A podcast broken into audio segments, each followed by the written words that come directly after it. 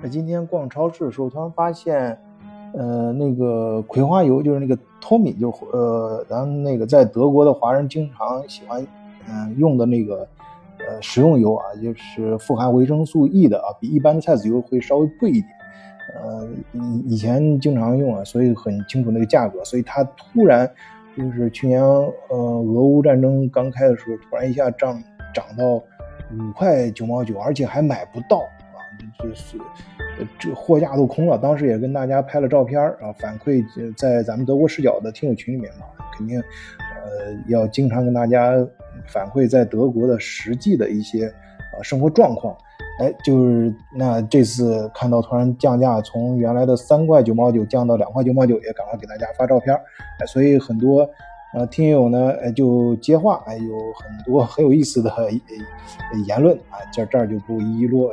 罗列了有些话咱们群里面聊一聊就行，也不适合在平台上公开说啊，但是很有意思。但是可以跟大家说呢，现在虽然是两块九毛九，咱要平心而论，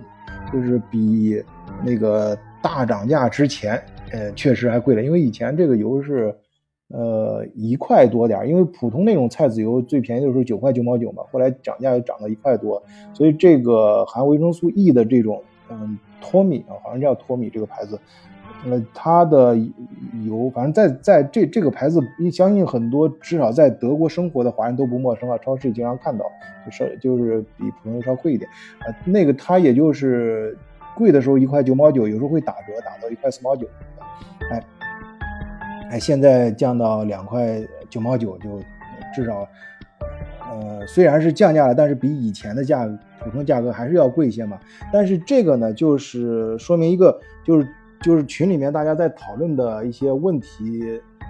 最后我可以在节目里面跟大家统一回复一下，德国的整个物价确实是上涨了啊，包括呃不仅是食用油，而且是汽油也是可能，但是汽油最近好像这几年又往下降，因为以前是。两块多就含税，两块多，呃，那柴油比汽油还贵啊！这我们普通人一般开车用的九十五号汽油嘛，那呃柴油的话还更贵一些。呃，九十五号油呢，现在大约是呃一一块七左右吧，呃上下浮动。呃，反正大家从那个在在德国生活的，你开车。呃上下班一看那个到处堵在加油站门口加油的时候，那一般都会降，都会降到一块七以下。然后如果是呃是普通量少一点呢，可能就是贵一些吧。呃，总之是比以前两块多，也是稍降价，但是跟以前普通的那种情况明显是涨价了。那这种普那同通过这些就是呃食用的油和呃出行用的油，那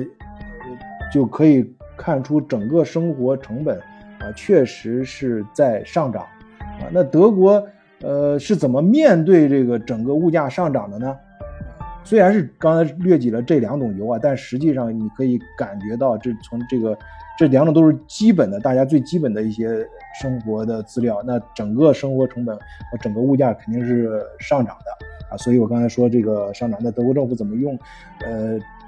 怎么去应对这个事儿呢？哎，可以跟大家再汇报一下啊。那二零二三年，德国首先推出了啊，呃，刚才说了这个食呃吃衣食呃出行，那还要说一下住。哎，首先就要说到这个住，咱们那个一般中国人最比较最到海外之后最关心的，呃，你住房，哎，买房，呃，租房等等，这个住房补贴上调。呃，如果你在德国被定位成低收入者，啊，就是你在那儿登记的，在政府那儿一定要有登记的，有低低收入者的话，你的住房补贴呢，从每个月的一百九十欧元会上涨到三百七十五欧元。那刚才这句话，我估计有不少听友会会脑子里会反应跳出来另外一个问题：那低收入者在德国到底这什么叫低收入？呃，是这样，他反正从这个发布的消息来看啊，他们官方给出的数据是，在全德国大约有七十万户家庭，哎，有资格申请这项补贴，哎，就是说，这个补贴是是那个就是低低收入者家庭啊，但是，呃，另外呢，还有一百四十万户家庭。虽然无法申请了，但是他就是明显也是日子不好过。哎，但是这我可以给大家说一个，就是可能跟大多数在德国的听友有关的。如果你在公司里面工作的话，其实，呃，应对于这个上涨，就是经通货膨胀，你是有权利向公司申请，呃，一项补贴。呃，这项补贴呢，最多可以达到三千欧元，啊，就是而且最关键是，呃，政府就是，呃，这个企业有什么动力给你这项补贴呢？因为这项补贴是不需要交税的，哎，就这公司给你可以给你发三千欧元，说是因为是为了应对，呃，这个，是通货膨胀的补贴，他就不用交税了。这这个这个很重要啊，这个信息你可以申请啊，你可以向向公司申请，啊，一般大公司都会有。哎，然后回来跟大家说这个，呃，补贴什么补贴的事呃，我记得跟大家以前聊过，我实际在德国也认识，就是申在德国申请低保的。就是除了各个，就是你的住房啊，什么暖气费，所有的开销啊，都有政府给你直接 cover 之外，然后每个月还会给零花钱，啊，那现在对于失业人群啊，还有一些弱势群体，最低保障金呢也小幅上涨，这上的不多啊，涨到每个月五百零二欧元，这个注意啊，这个但不是说你总共只能拿到这么多钱，因为。呃，这只是现金，你能拿到五百零二欧元，因为你在德国，你显然你一个月如果是什么事都不干，什么收入都没有，只有五百零二欧元是无法生生生存的啊。当然，我刚才说了嘛，有些可能政府就帮你 cover 掉了，但是你是符合这个要求的啊。等等吧，关于在德国怎么申请低保或者那时候，这个以后有跟有空再跟大伙聊聊吧，因为这这事儿比较复杂。呃，接着跟大家说另外一项啊，就是嗯，跟咱们好多听友。的孩子不是在德国上学吗？哎，在德国呢，大学生啊，呃，也可以申请到一笔二百欧元的一次性补贴。注意啊，二百欧元，呃，是所有大学生啊，二百九十万名大学生。哎，呃，咱们听友如果在这边有上大学的，如果申请的话，可以帮我证明一下，就是说你作为，呃，如果没有。德国身份的，只是在这边上大学，拿的是持国非德国或者非欧盟的护照，你能不能申请到这笔钱？哎，如果有兴趣的话，可以可以留言跟咱们听友们也，或者在群里面吧，跟咱们听友也说一下啊。然后是下面一项补贴呢，是呃育儿，就给孩子的补贴嘛。当然这个咱们节目节目里面聊过好多次了，就是在德国生活的小孩儿，哎，就是你。嗯，家长带孩子，这个孩子呢，每个月，呃，都可以从政府拿到一笔，呃，补贴嘛。这个就是叫叫叫这个 Kindergeld，啊，这个 Kindergeld 每个月呢，呃，上涨到二百五十欧元。最早的时候我记得是一百八十多，一百九十多，后来又涨了一次，涨了几块钱。然后这次一下子就给你涨的幅度比较大，这次一夜给你涨到二百五十欧元啊，二百五，这个数字好像中国人不爱听，但是这个钱可是。呃，比较不错的啊，二百五十欧元每个月啊，而且是二十四岁以下，哎，只要你还在学校就读，包括你参加职业培训啊，也算啊，只要二十五岁以下在在学校啊，职业包括职业学校都可以，呃，其父母都可以申请去领这笔补贴，嗯。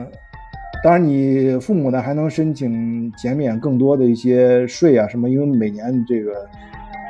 到第二年年初的时候，每个家庭都都要报报税嘛，啊，叫 Steuer e 这个反正在德国生活的朋友都知道啊，嗯，然后下一项就是烟草税上调啊，就是调的也不多，就是要多交零点一欧元的税金。就是就是还是鼓励大家健康生活吧，少抽烟啊。呃，那想到这儿了，肯定自然会想到，呃，补贴啊，不是呃环保。呃，我不知道从哪一年开始的时候啊，在德国生活的去超市之后，突然发现以前的袋子都是白送的，呃，或者是当然也有那种买的，就是买的那种也很那，但是好多地方都白送。但突然有一年开始就不能送了，这个袋子你在超市买的这个就是最便宜那种袋子也不能送啊，必须买。啊，他是说是，据说是为了环保，呃逼迫你就是最好自己带个袋子啊，能够反复用的。啊，就是德国买普通的饮用水，大家都知道啊，不管买饮料，那个很多瓶子都是可以可以回收的，一个两毛五，就是你喝完之后还有，呃，来德国，我记得我上学的时候有同学啊，就就搞这项业务，发现这个，呃，每次图书馆回来去各个地方去晚上搂搂一圈去。呃，什么垃圾桶旁边啊，还有这个街道旁边，反正容易坐在那儿喝饮料地方去搜，哎，也能捡捡捡一捡一兜，然后每天捡一兜回来凑合凑合一到超市里面去还瓶子，每每个月也能挣个一二百欧吧。我反正我认识人好像就是有有心干这事儿的啊。反正这这这就是就是我就说这事儿大家肯定都知道，但现在呢。就是有的时候呢，有人说这这都是上面印有那个回收标志的呀。那你要是咱比如说中国人喜欢喝奶茶，这几年就是德国突然多了很多奶茶店嘛，然后还有一些其他的饮饮品，什么咖啡啊，咖咖啡店、早上面包店去顺便买咖啡，顺便买杯咖啡，呃，加油站那儿弄弄杯咖啡端着走，哎，这个他没法退啊，哎，这个现在规定也是可以退的，只要你愿意。你可以交一个押金，就大致跟这个原理差不多，就是你要交你摆的时候呢会多一点钱，其中有一部分是押金，然后你把这个还给这家店，哎，就可以把这个押金赎回来，哎，呃，规定呢，就不是所有的店都有啊，因为太小的店，比如咱有些那个奶茶店什么，这也不现实。那它这个大小是怎么界定呢？就是说。呃，你的规模小于五个人的餐饮个体户，哎，可以不必提供这项服务，就不是强制的。哎，你你提供更欢迎，但是你不提供也没事儿。然后还有一个关于我们饮食方面的新的规定，这也可能也会提高，呃，一些收费和价格上涨吧。就是我前面有跟上，呃，今年吧，应该是今年给大家做过一期节目，就突然有一天发现超市里面。呃，就是卖猪肉的那个都有一个标签，就是这个肉它分一二三四五等级啊。最早的时候不知道呀，以为打一的是，还以为它那是什么评级评级的那个什么机构呢？那那一的肯定是最好的，因为它画的还跟那个领奖台那种标志一样，感觉好像一就是最好的肉，但实际上一是恰恰恰是最不好的肉。呃，就是二三啊四五，它会好稍微好一点。它每种具体不一样啊。这就是说，它这个数字是表示你这个说明你这个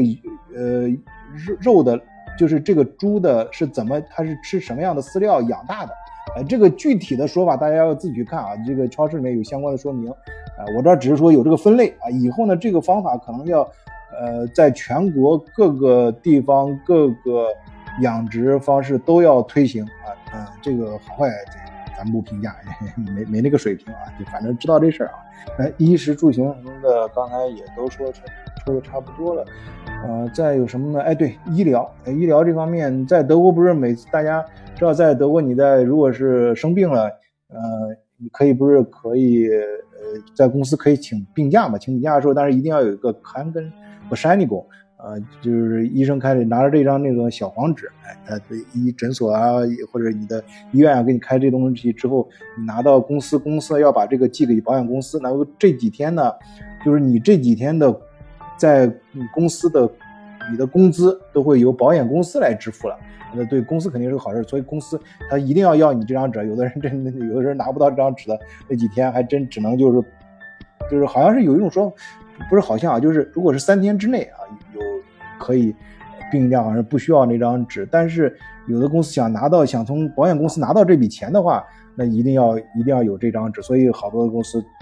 咱们咱们比如咱中国人不不不怕麻烦，有时候不喜欢找找找找事儿，所以都会想尽办法去搞到这张小黄纸。哎，这张小黄纸呢，呃，这个公司呢也需要把它呃给原原。原件寄给保险公司，这一点因为关直接关系到钱呢，就每天有的人每一天工资还不少呢，然后病个几天呢，这几天都要公司支出一大笔钱的，保险公司出一大笔钱的，所以呃要求是很严的。但是以后呢，哎这个都可以改成电子化的传输了，哎这就方便了很多啊。当然这个由于通货膨胀，哎由大家的那个医保呢可能也会小幅上上上调，哎这这个也在情理之中吧。嗯，然后是，呃，退休金也会跟着涨百分之四。那其他的还有，今年不是说为了节约那个能源嘛，号召大家都乘坐交通，不是才九欧票啊，九欧票就那个在群里面大家议论很多啊，就是可能引起很多其他问题。但是出来玩的，尤其年轻人，那当然是很高兴啊，九块钱全德国坐坐车到处跑，呃，一。很 广，所以广受欢迎啊！不管它确实那个，呃，但是今年继续啊，继续搞，但是那九欧有点太少了啊！这今年，呃，推出今年夏季会推出一个四十九啊，全国